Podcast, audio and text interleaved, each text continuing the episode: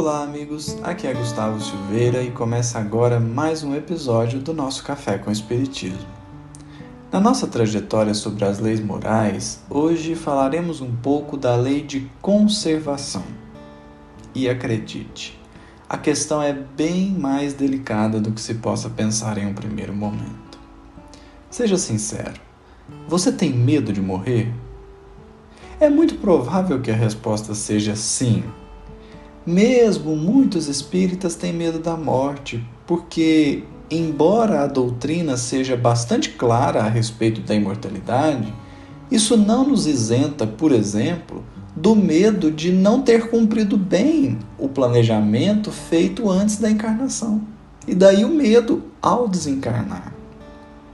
De qualquer forma, a gente pode notar que todos os motivos para se ter medo da morte têm fundamento na lei de conservação. Se você pensar bem, até aquele que diz que tem medo de não ter cumprido o planejamento reencarnatório está pensando direta ou indiretamente na lei de conservação, porque no final das contas ele tem em mente o bem-estar do espírito. O que, aliás, não é uma preocupação nem vã nem negativa e por isso se preocupa tanto com o cumprimento dos deveres. É mais que razoável, é justíssimo, embora mesmo esse medo seja discutível. Mas isso é outro assunto para um outro episódio. O fato é que a conservação é uma lei. O que quer dizer que nós todos temos o dever de nos conservarmos. Todavia, se existe o dever de conservação, por que essa lei é então uma lei moral? É porque existem questões muito importantes a serem respondidas na nossa intimidade. Por exemplo, o que é conservar-me? Será que para manter minha vida eu realmente preciso de tudo que eu tenho? Os excessos e abusos fazem parte da lei de conservação ou será que posso abrir mão de algo em favor do meu próximo? E se puder, qual seria o limite daquilo que eu posso abrir mão? Será que eu posso dar minha vida em favor de alguém sem ferir a lei de conservação? E essas são só algumas das questões que podem ser levantadas. Em O Livro dos Espíritos, das questões 702 a 727, vamos ver Kardec estudando essa lei. E os espíritos são categóricos. Temos todos o dever de nos conservarmos, de manter nossa vida. Deus deu o dever de ficarmos vivos e por isso nos cercou de meios de conservação, justamente para que tenhamos formas de cumprir essa lei. Mas veja como a questão pode ficar sumamente delicada em O Evangelho segundo o Espiritismo, capítulo 11, intitulado Amai os vossos inimigos, item 15, Kardec faz uma das questões morais mais delicadas de toda a codificação. Está dito assim: Acha-se em perigo de morte um homem.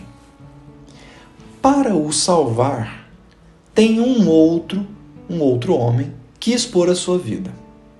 Sabe-se, porém, que aquele é um malfeitor e que, se escapar, poderá cometer novos crimes.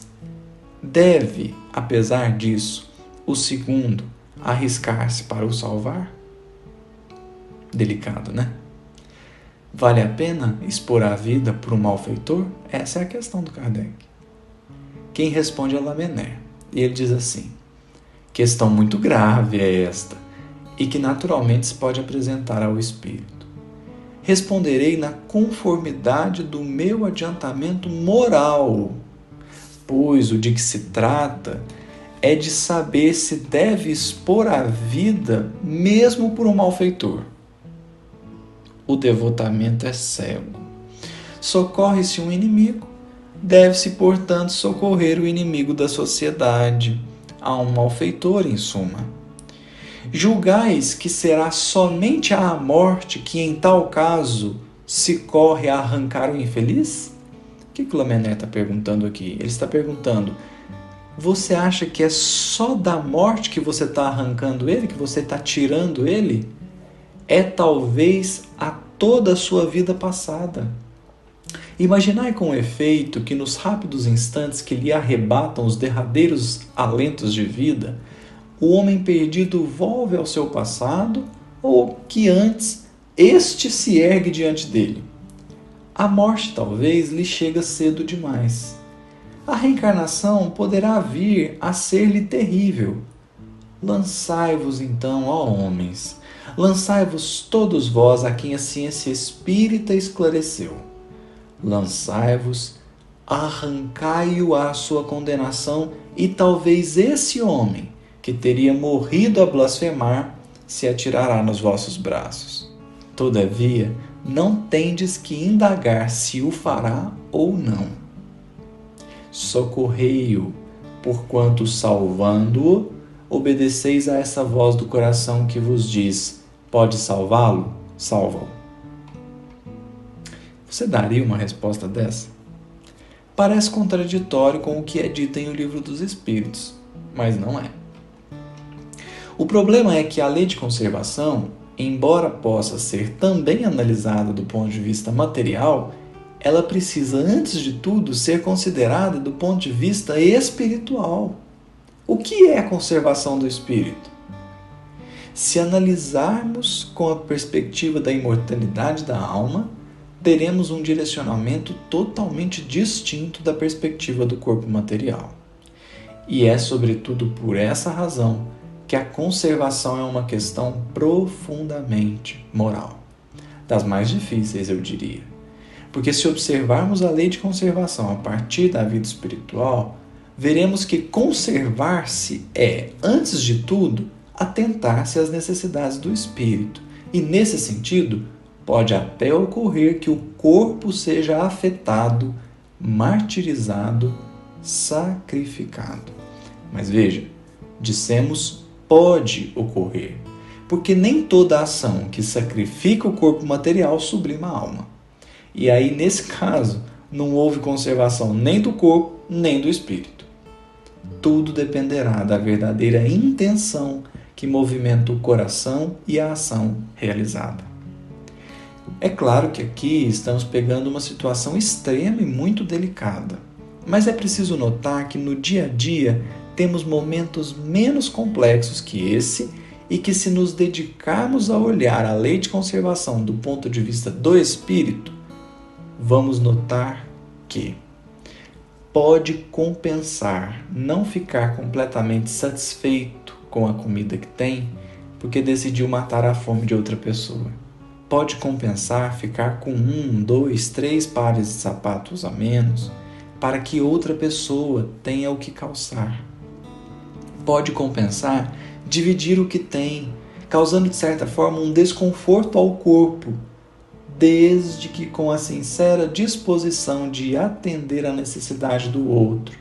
Porque somente quando focamos na necessidade do outro é que podemos verdadeiramente atender à nossa necessidade espiritual.